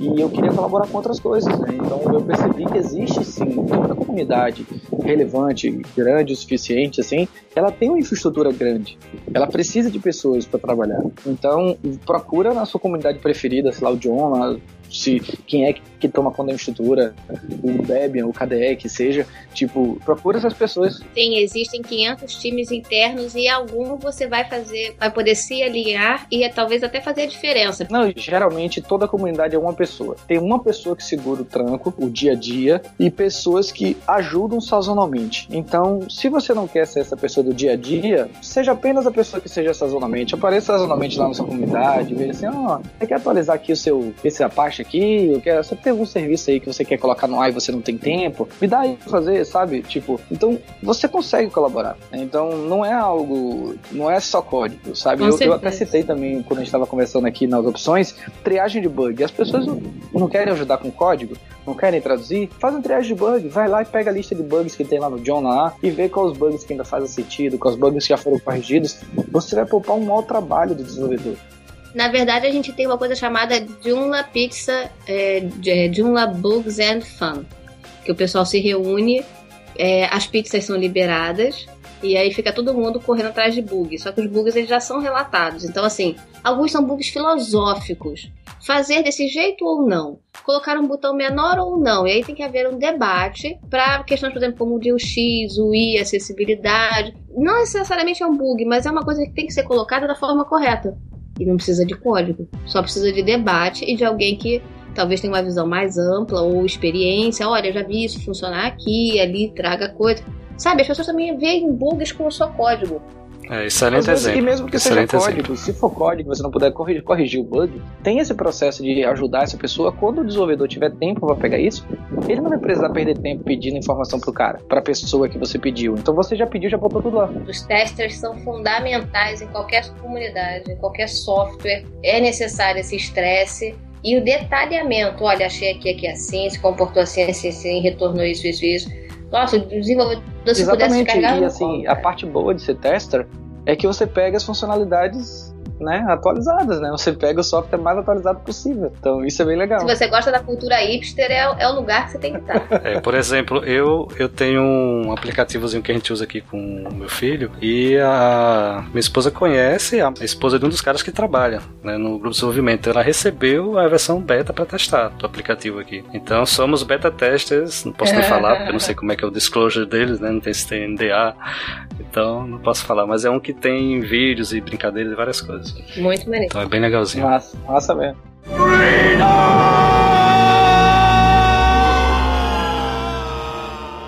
Continuando onde a gente estava, tem a tradução, que a gente já abordou um pouco rapidamente, mas vale a pena citar novamente, né? Traduzir um software, antigamente era uma coisa complexa. Eu não sei se alguém aqui já passou por isso. Eu tive o prazer de fazer isso novamente há algumas semanas atrás. Que você, para traduzir, você tem que baixar todo o código. Aí você, dependendo, lógico, da tecnologia que o- a pessoa que desenvolve usa, você tem que usar um- uma ferramenta geralmente chamada de getText, que escaneia todo o código-fonte da pessoa e cria como se fosse um dicionário de strings e é, num template, geralmente é o, o ponto .pot, É um negócio de louco. E era assim mesmo que eu fazia quando eu peguei esse troço. e você usa um outro programa para abrir esse template para gerar uma tradução para uma língua específica. Era um, é um trabalho assim que é, eu achava divertido. Tem um programinha chamado POEdit pro Linux que faz isso, que é, é tranquilo. Eu usei muito ele. Mas assim, o dia acabou, isso praticamente não existe. Existem ferramentas web que fazem esse scan automático do código fonte. Tudo que você precisa é entrar lá, procurar o seu projetinho, cli- clicar, criar uma nova tradução, escolher a língua e começa a traduzir as strings. Muitos já têm integração com é, base de strings traduzidas, então ele já te sugere qual seria uma tradução. Você às vezes só precisa dar um check e dizer que tá ok, é isso mesmo, sabe? Sim, o Crowdin tem isso e é fantástico. Pois é. Eu ainda tô esperando uma delas fazer uma integração com o Google Translator, sabe?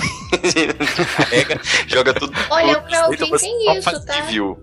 Ele, ah, é? Ele já faz isso? Já, já faz isso. Ele tem um tradutor interno, ele tem um tradutor que eu não sei se exatamente eu entendi direito, mas eu vou fingir que eu não entendi, batizado como Microsoft Translator, e tem o Google Translator também. Ele dá esses três. Se você não gostar dos três, você ainda pode escrever o seu e submeter o seu. Nossa. Você acaba assim, faz uma tradução semi-automática, né? E depois você só vai fazendo um review e corrigindo os erros de tradução automatizados, né? Então deve aí. bastante o processo. Vou dar uma olhada no Crowdin depois. É, ele vai traduzir third party com terceira parte. Sim.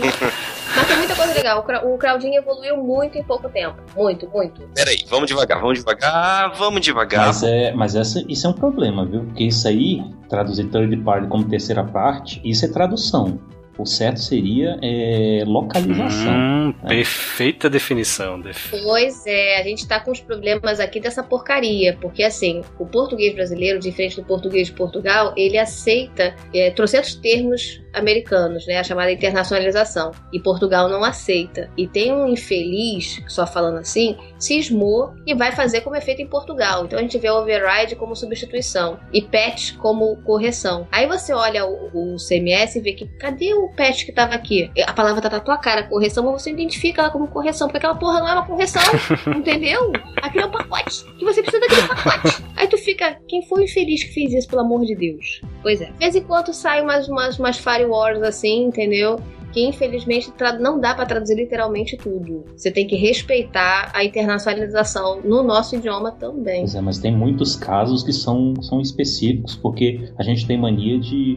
Beleza, tem algumas coisas que não tem como a gente traduzir, mas tem certos termos que a gente traz para o português e começa inclusive a conjugar como verbo. Não, não fala printar, não. Pelo amor de Deus, não, não me fala Não, printar. vamos pegar o mais básico, deletar, Sim, é. acabou. Printar. Tem, tem alguns que já, já, já fazem parte. Deletar. Deletar, Deletar já, já faz faz parte, né? Isso aí não tem, não tem jeito. Mas eu lembro que no meu trabalho o pessoal usava muito schedular. Nossa, é, esse é É, terrível. no, no sentido de, de agendar, né? De- Vamos upar, né? Vamos upar o novo Caraca, vídeo. Vamos upar, mano. para é clássico. Pois é, mas assim, Ricardo, o que você falou da localização, é, isso aí na verdade é um termo errado que o pessoal tá usando para games, cara, sabia?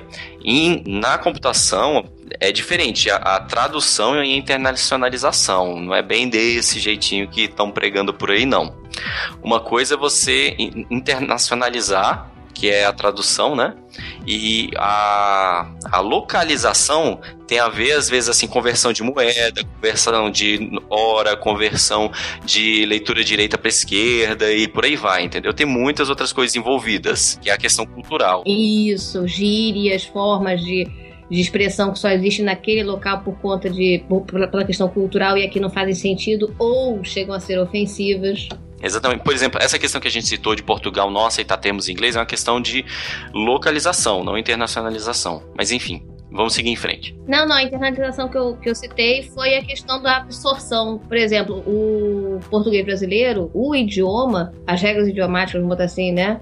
Ela aceita que você use um termo em inglês no meio da frase e não altere ele. Não vamos falar de conjugar palavras em inglês. Isso aí já é, isso aí é sacanagem. Mas, por exemplo, falar em, em hackear. Hackear é, é, é conjugação de, de, de, uma palavra em inglês. No meu entendimento, isso é errado. Para você falar de hacker, você está usando uma palavra em inglês que é difundida no Brasil, conhecida com aquele propósito. Se você é, traduz ela, o povo fica perdido. Mas, sobretudo, sobretudo é que não tem um substituto à altura, é, né? Uma palavra em português que, que, tem o mesmo significado. É o anglicismo, né?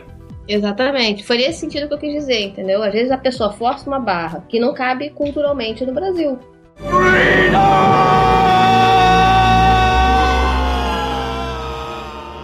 E a gente tem também alguns papéis dentro da comunidade, que a gente tem o evangelista, né? Papel de divulgação, um papel de gestão, coordenação, moderação de lista de e-mails, fóruns e tudo mais, e palestras também são muito importantes. Vamos falar um pouquinho de cada um rapidamente. O que é um evangelista, né? Evangelista sou eu batendo de porta em porta. Né? Com a Bíblia do Stallman na mão, né? Bíblia do Stallman. evangelista sou eu, enchendo o saco das pessoas. Isso. Você tá mais na palestra. Você enche o saco de alguém e fala, ô, oh, dá uma testada nisso aqui, que tal isso aqui em vez daquilo lá. É. Você tem um minuto para ouvir a palavra do Stallman? Oh, eu faço isso em todo grupo que eu, que eu entro muitas vezes a gente confunde evangelista com divulgação, né? A divulgação não necessariamente você está sendo evangelista, você pode estar tá indo para um evento e está levando o stand da sua tecnologia e está divulgando, não necessariamente evangelizando. Então, não confundir. Sim, sim. Não, é, com certeza. Aí a gente tem essa questão de gestão, moderação de lista, fórum, etc, que é muito abrangente, depende muito do que você está lidando, né? Hoje em dia os fóruns estão praticamente morrendo, tá todo mundo fazendo aqueles fóruns de Facebook, que é mais bagunça que qualquer organização, né? Mas não deixa de ser uma moderação também, né? Você está mudando o canal. Eu sou bem xiita nessa parte por uma questão básica de encontrar informação. A porra do Facebook é, é. fechado. É. O que é colocado lá dentro, ninguém, nem, nem quem tá naquele determinado grupo consegue achar. Porque a pesquisa, a forma de organização é pífia, porca, a, a pesquisa é idem, entendeu? E as pessoas já acomodadas e preguiçosas nem olham para aquela bosta. Então, se você joga no Google não acha, porque a rede é fechada, não permite indentação do conhecimento que é colocado lá dentro, você não tem, você, você tem toda uma comunidade comunidade morta. Cara... Porque a hora que o Facebook fechar aquilo, acontecer como o Orkut, que fechou as portas, ou a hora que o Facebook, olha, não é mais gratuito, morreu o conhecimento de uma época, de uma era toda, de uma ferramenta exatamente, toda. Exatamente, exatamente. que as, as discussões da, da, da, comunidade lá, odeia acordar cedo do Orkut, foram todas pro, pro Pois é. Entendeu? É, e isso foi uma perda enorme para a humanidade. Tinha muita comunidade bizarra naquela Não, não entra nesse ponto, não. Entra nessa pauta, depois a gente vai. Palestras. Quem aqui já palestrou? Eu. Cara, não, só, só mesmo nossa convidada. Não, eu, eu já palestrei. Eu, palestra, não, eu, já dei, eu já dei curso, eu já dei curso de LibreOffice. Olha, eu já palestrei uh, no Brasil todo. Uh, eu palestro tanto online quanto presencialmente sobre Joomla, sobre FOSS, sobre hardware. Eu dou curso também online, presencial, sobre hardware, sobre Linux, sobre Joomla, sobre programação. Pô, mas deve ser uma dificuldade para você, porque você quase não fala. É, é, é tão acanhada ela. Não é, não, não tem um é, é, é, difícil caber no tempo. Ah, é. tô brincando, tô brincando. Aliás, sobre isso eu queria deixar até a dica do meu blog. Eu tenho um relato lá desde 2009 da minha participação nessa parte de open source, né? Desde 2009 com a comunidade de PHP do Rio de Janeiro, é, passando pela comunidade de Rails, uh, voltando para a comunidade de PHP, entrando na comunidade de Joomla nacional, depois na internacional e fazendo de um tudo, inclusive logo, vetorizando logotipo. Vocês imaginarem, tem lá um relato bacana de, de, desses anos que eu prometo um dia qualquer dessa vida colocar fotos, né? Teve uma entrevista para a revista Fórum, que é uma revista super conceituada, que foi indicada por um grande amigo meu, Júlio Neves. Vocês devem conhecer, o Papa do Shell, conterrâneo, companheiro amig, amigaço meu. Esse nome não me é estranho. Você conhece, você conhece. Um coroa, cabelinho branco já, um óculos grande, tipo Ray-Ban, fundo de garrafa. Foi ele que foi falar sobre software livre no Jô Soares, hum. junto com outro cara. Isso, Vamos isso lá, aí. Tá tudo no post. Inclusive aquela entrevista com o Jô me dá uma vergonha tão grande, Tudo cara. que vai pra TV, cara, é cortado, Nossa, é muito O Jô não deixava eles é. falar, era, é ridículo. Se alguém assistir, vocês vão ver, é ridículo. É, Mas assim, É. eu quando eles não entendem o assunto, eles não deixam o convidado É. falar. É Eu sou palestrante pequeno, né? Eu fiz poucas palestras, eu fiz mais que a gente chama de webinar, né? Que são palestras na web do que palestras físicas, né? Mas, cara, é- eu acho muito divertido dar palestra, é muito legal. Tem muita gente que tem medo de dar palestra. Hoje em dia eu vejo que, assim, palestra não é nada mais do que um blog post que você faz em formato de slide. Acabou. Isso aí. É isso aí. é isso E aí. é muito legal porque você tem um feedback imediato. Enquanto você tá falando, você vê na face das pessoas a reação. É muito divertido dar A palestra. galera dormindo, né? Abrindo a É, boca tem e sempre um ou outro que dorme, mas enfim. Olha aí, Ariadne, no fim das contas, você tá seguindo o sonho dos seus pais aí de ser É o que eu falo pra minha mãe hoje em dia. Hoje em dia ela aceita, ela aceita melhor. Ela até, assim, é, vê com bastante orgulho a carreira que eu escolhi, me segue no Facebook, compartilha as coisas, ficou super feliz pela minha nomeação no passado. Uma coisa que eu queria colocar que eu esqueci e lembrei agora. Lembra que eu falei sobre a viagem de pra Praga ano passado? Sim, sim. Pois é, eu fui, eu sou suburbana, eu sou pobre, gente. Eu fui às custas da fundação do Joomla, por mérito próprio. Eles escolheram ano passado, entre mais de 40 pessoas, 12 pessoas no mundo para ir para a conferência de desenvolvedores deles anual. Foram dois brasileiros, eu e minha amiga. Olha aí. Parabéns. Exatamente. rules. Então, assim, E você é ah, importante. não vou contribuir porque não dá em nada. Dá. Passei uma semana em Praga, gente. Foi fantástico. Um dia eu vou ser importante assim.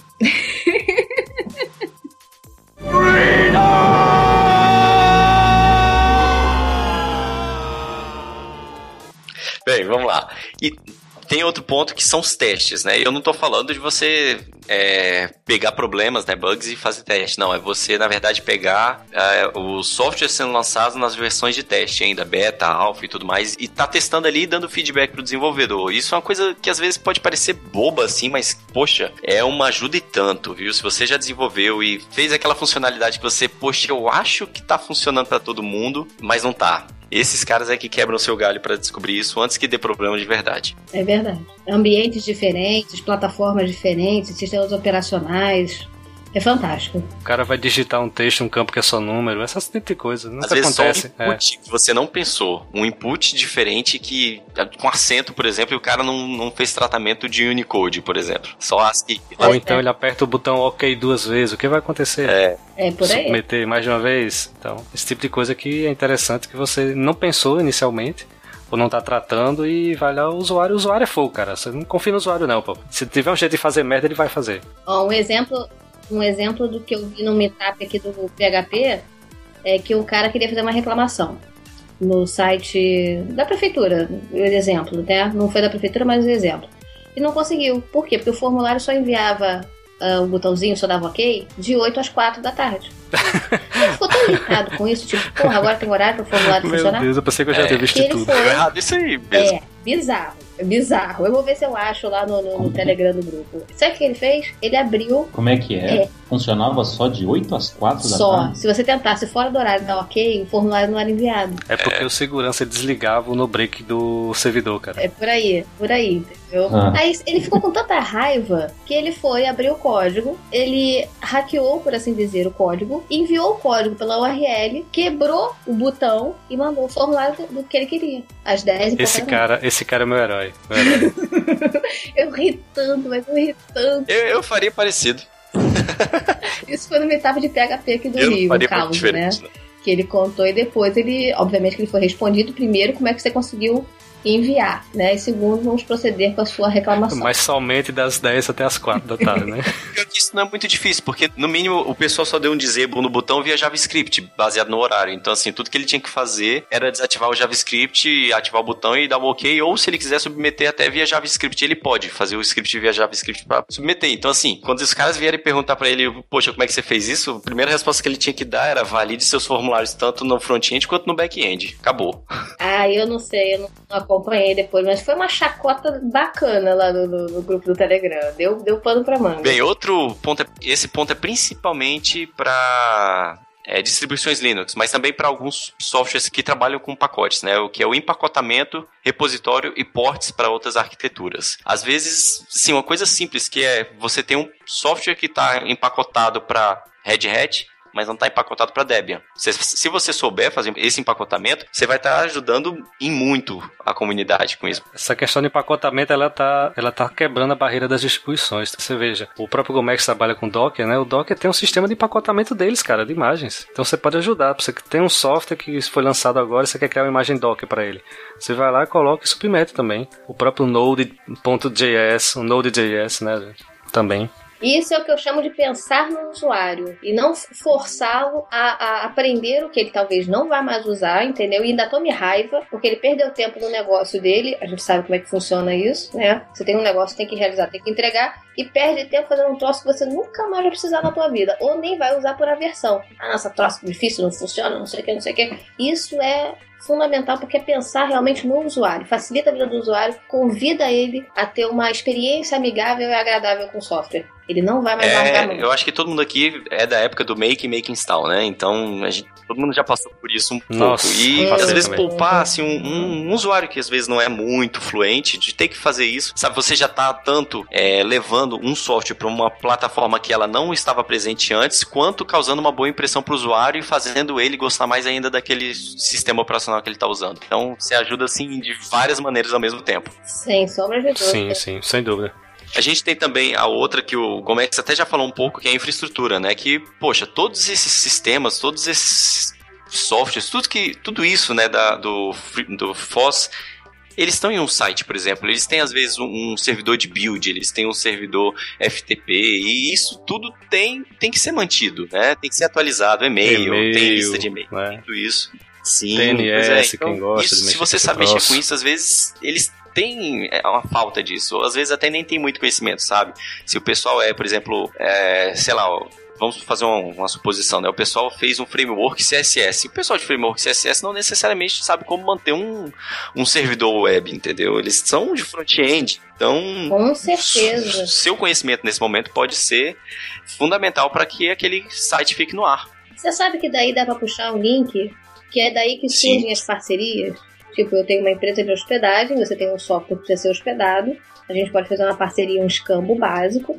Eu hospedo o seu servidor, você me indica, é, além de clientes, é, eu uso o teu software na site da minha empresa, fica todo mundo bem. Exatamente, aquela parceria do Olha, sim. Não é exatamente dinheiro, mas sabe, é valor. Eu preciso disso, você também precisa. Tem uma coisa que te talvez te interesse, você tem uma coisa que me interessa. Com certeza você. Todo mundo sai ganhando numa dessa, né? Porque você ganha infraestrutura de caça. Os índios é. lá no, no começo não ganharam tanto. Olha, nem comenta, tudo bem. É, era melhor te devolver. Não né? eles ganharam. Bom pra eles, Na verdade, eles ganharam, só não foi coisa boa, né? Eles ganharam, foi muito.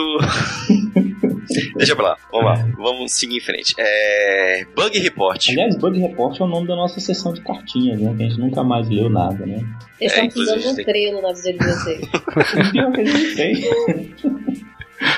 Tá a gente abandonado lá as moscas. A gente até gosta, até é legalzinho, mas tá abandonado, bicho. Ah, minha gostou porque ele é um cachorrinho, tem um cachorrinho. É. A gente, na verdade, precisa é de. Eu não vou dizer dedicação, mas a gente precisa de exclusividade e financiamento. Oh, todo mundo precisa de financiamento hoje em dia. Eu, eu gostaria muito que alguém financiasse a minha vida, sabia? Seria bem bacana. Eu também.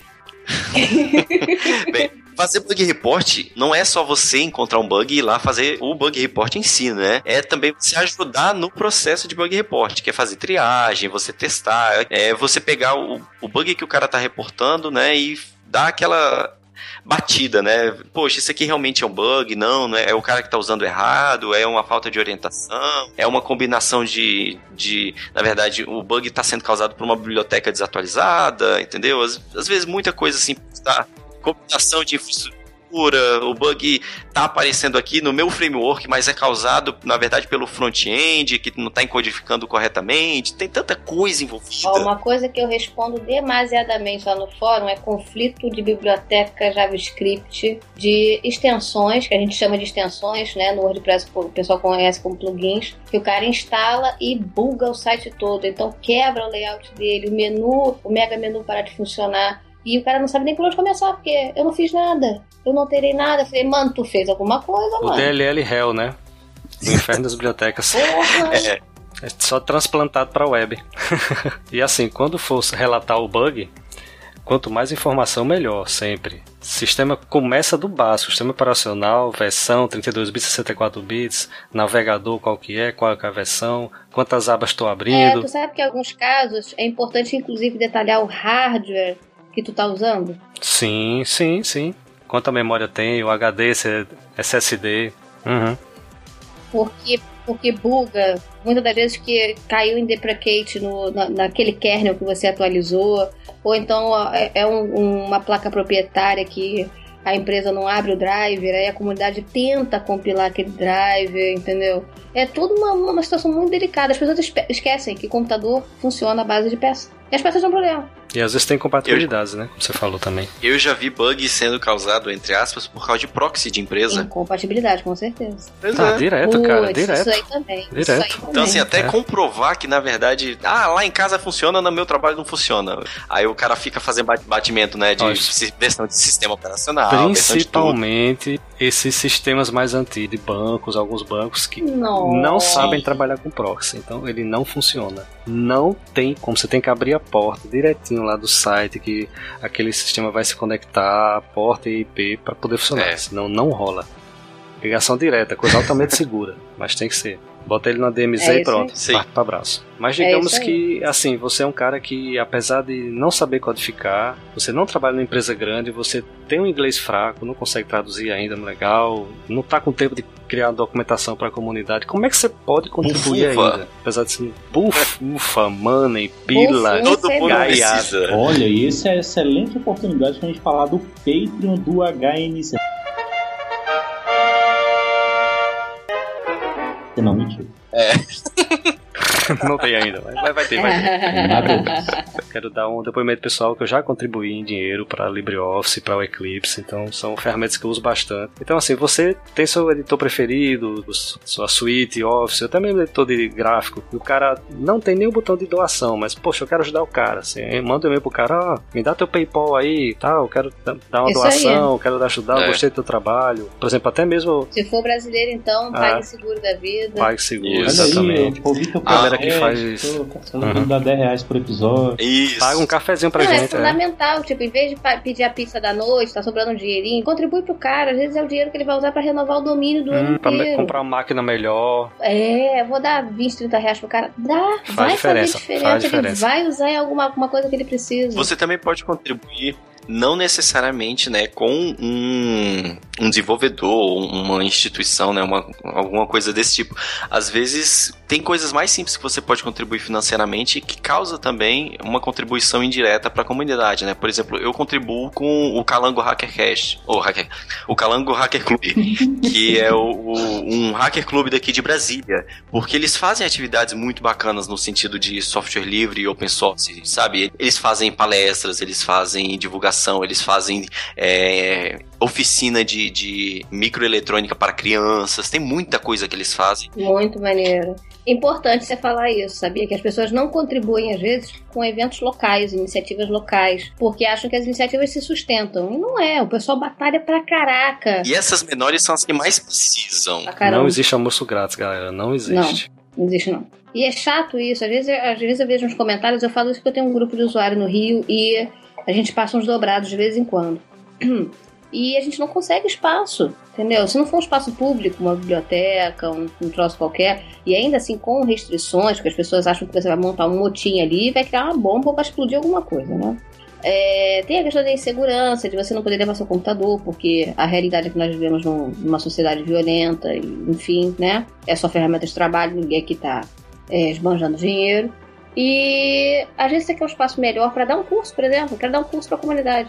Quero dar um curso, uh, sei lá, aprenda a mexer no LibreOffice. É, aprenda a fazer uh, funções, funções não, como é aquele gráficos no calque do, do, do LibreOffice. Uma coisa simples, que vai fazer uma diferença na vida de alguém. Você não consegue um espaço equipado a não ser que pague.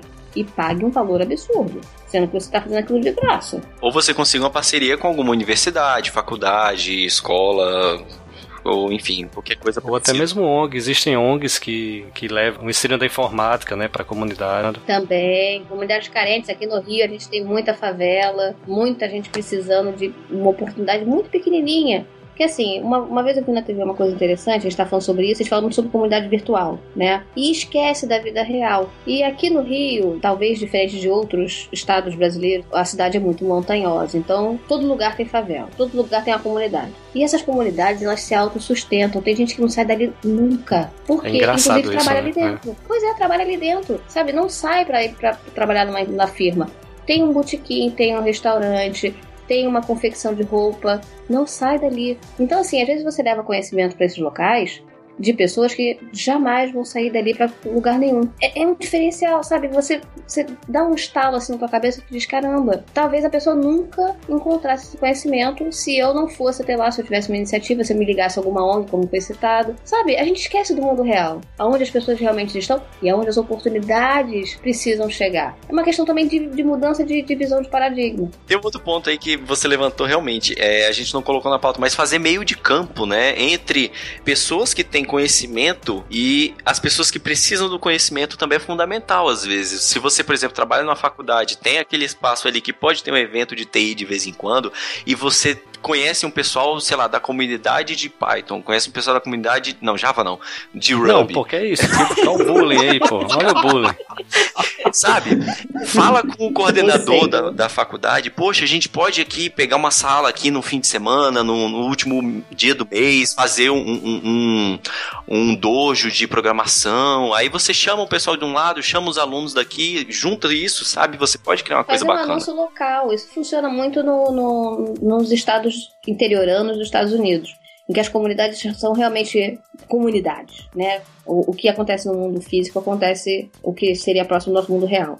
Eles distribuem panfletos as pessoas tiram uns ticketzinhos, né, que tem ali informações rápidas, local, data, hora e propósito. E simples, impresso na impressora de casa, sabe? Em preto e branco, então com uma imagenzinha colorida no papel rosa, amarelo, verde. Gente, simplicidade. Conhecimento não precisa de ostentação, não precisa, sabe, de evento pirotécnico. Precisa sim encontrar as pessoas que precisam daquele conhecimento, daquela oportunidade. E eu também sinto falta desses estalos nas comunidades de tecnologia. Eu vejo muita gente assim: ah, mas eu não sei, não tenho oportunidade, minha faculdade é fraca fraca. Porra, faz o diferencial que tu quer ver no mundo, cara. Sabe? Começa aí alguma coisa e, e as pessoas vão, vão se agregando e vão e vai crescendo. Se não tiver jeito, beleza, parte pra outra. Mas dá um pontapé inicial, sabe? Faz aí alguma coisa, meu filho. Levanta tua, tua, tua bunda da cadeira.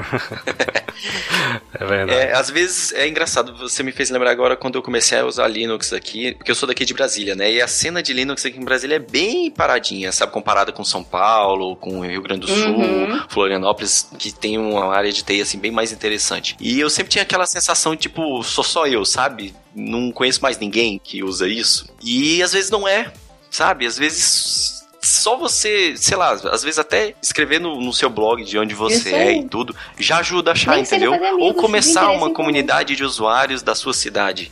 Só para você juntar aquela galera e aí pode acontecer alguma coisa interessante também. É, nem que seja no Telegram para ficar jogando conversa fora de um monte de assunto que não tem a ver com o tópico principal, mas. Cara, quando, quando, no grupo do Telegram, quando estão falando de programação, isso aqui, não sei o que, eu pulo tudo. Eu quero saber do baixo calão, né? Eu quero é. saber dos bafões. Da sua é, foca, é, né? É a farofa e a zoeira, né? Tô, tô sacando. É, e aí, por último, para fechar a pauta, tem a parte mais simples que você pode contribuir para o open source, assim, qualquer um pode fazer, é super tranquilo que é empreender. Tranquilo, então. Pô, tranquilão, hum. tranquilão. Beleza. Você é, abre uma empresa rapidinho no Brasil. É Simples. barato, é rápido, é fácil, sem burocracia. Delícia. E todas as universidades te preparam para isso. O governo te ajuda dando O nível de sarcasmo está alcançando a estratosfera nesse momento. Olha, empreender é bacana, mas se manter na legalidade É, É eu só já escutei isso também. Você que empreende. É difícil. É difícil. Mas tem o MEI. O MEI é uma forma bacana. Falando sério agora. Tava comentando isso mês passado com uma amiga. O MEI, pra quem não, não conhece, é o microempreendedor individual, né? Isso. Isso, é, obrigada. O que que acontece? Ela começou uma iniciativa em São Paulo justamente para isso. Fomentar software. No caso, ela é evangelista Microsoft. Mas ela queria fomentar programação, né? Entre mulheres. Só que ela tá tentando patrocínio. E isso é uma realidade, nenhuma empresa patrocina pessoa física. É, é meio complicado. Com certeza. Porque se a empresa não vê lucro, e infelizmente aqui no Brasil não existe, o empresariado brasileiro não conhece a questão do fator, da relevância fator humano, estão interessados em dinheiro eh, de volta do- da doação que eu te dei, e, se possível, três vezes mais, né? Muitas dessas iniciativas bacanas, comunitárias, para bem-estar e DH e essas coisas bacanas, não funcionam no Brasil. Por que, que não funciona? Porque o empresariado não, não entende isso. Né? É uma questão cultural também. Então, assim, se você não tem uma empresa, um CNPJ, para emitir nota do dinheiro que você está recebendo, que é para um fundo comunitário, uma ação comunitária, daquele cara que está te patrocinando e que vai deduzir isso no IR dele, você não consegue fazer Vamos suprimir os palavrões. Você não consegue fazer nada, sabe? E aí entra a ideia que ela queria montar uma ONG, uma fundação. Eu falei, filha, desce pra terra, pelo amor de Deus, fundação não é assim. Olha, você tem uma questão com ONG. As ONGs elas não entram no Simples Nacional. Elas são lucro presumido. Lucro presumido você precisa de contador que tá pedindo pelo menos um salário mínimo. Eu comecei a falar, ela. Ela me segura. Eu falei. Caramba, a fundação entra como lucro presumido. Todas. Não, a ONG- a no ONG final não. das contas, ONG. ONG entra. Não existe Simples Nacional para ONG. Cara, Eu acho que o mundo de alguém Obri- acabou de cair. obrigado, Brasil. Ele tá com uma voz tão triste. Não, eu, eu- assim, eu chutei, eu chutei o pau da barraca das garotas de uma maneira que o grupo ficou silencioso quase uma semana. Foi, foi, foi drástico, entendeu? Porque é a realidade. Então, o que, que eu botei? Eu falei, olha, não faz dessa forma. Eu conheço por quê? Primeiro que eu gerencio a minha empresa. Eu cansei de pagar contador, sentei pra aprender, aprendi e agora sou eu que faço. Segundo que eu ajudo o, o meu compadre, que tem uma ONG. E assim, tá, a- tá lacrado de, de dívida. Justamente por isso. Dívida de imposto. Imposto de declaração não emitido no tempo que Hum. devia emitir. Gera multa e a multa acumula. Exatamente. E o dele é uma ONG. Nem Nossa. conta corrente não que ele tem. Mas tudo bem. Vamos continuar. Exatamente. Então vamos continuar. Aí eu fui com ela. Eu falei, olha, cria um MEI, entendeu?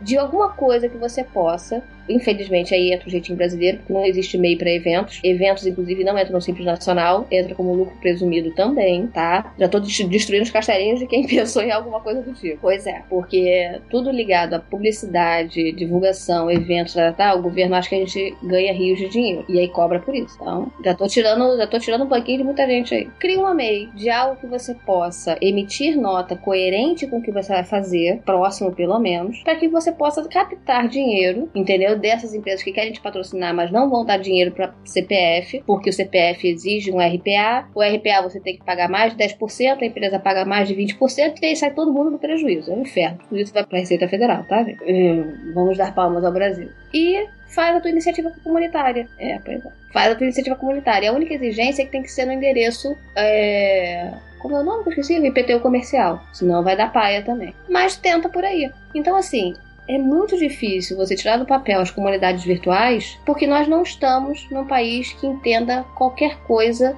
das coisas bacanas de bem-estar, de crescimento, desenvolvimento humano no Brasil. Aí entra agora aquela musiquinha. Brasil, mostra sua cara. Ô, ô Magno, inverta a pauta, Magno. Inverta a pauta aí. Você bota empreendedor antes de contribuição, que a, a, a encerramento do Twitter foi mais legal. Tá, Mas pra deixar. vamos, não vamos encerrar o podcast assim, com essa, Com com essa esse, a sessão. galera vai sair. É, porque vai, vai acabar com o clima de enterro agora. So sorry, boys. Ou então bota um disclaimer no início do programa. Não ouça se você estiver no vigésimo andar. É, não, você joga lá pra frente. é, Olha, a você joga lá pra cima. legal, mas ela morde e arranca pedaço. Não ouçam o final do podcast.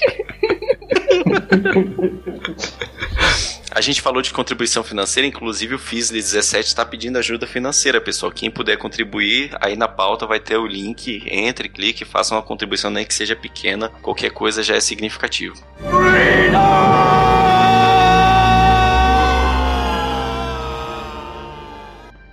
Acho que agora a gente acabou. Ah, acho que agora acabou. Agora sim, eu posso desmaiar. Ei, gente, muito obrigado aí pela presença de todos.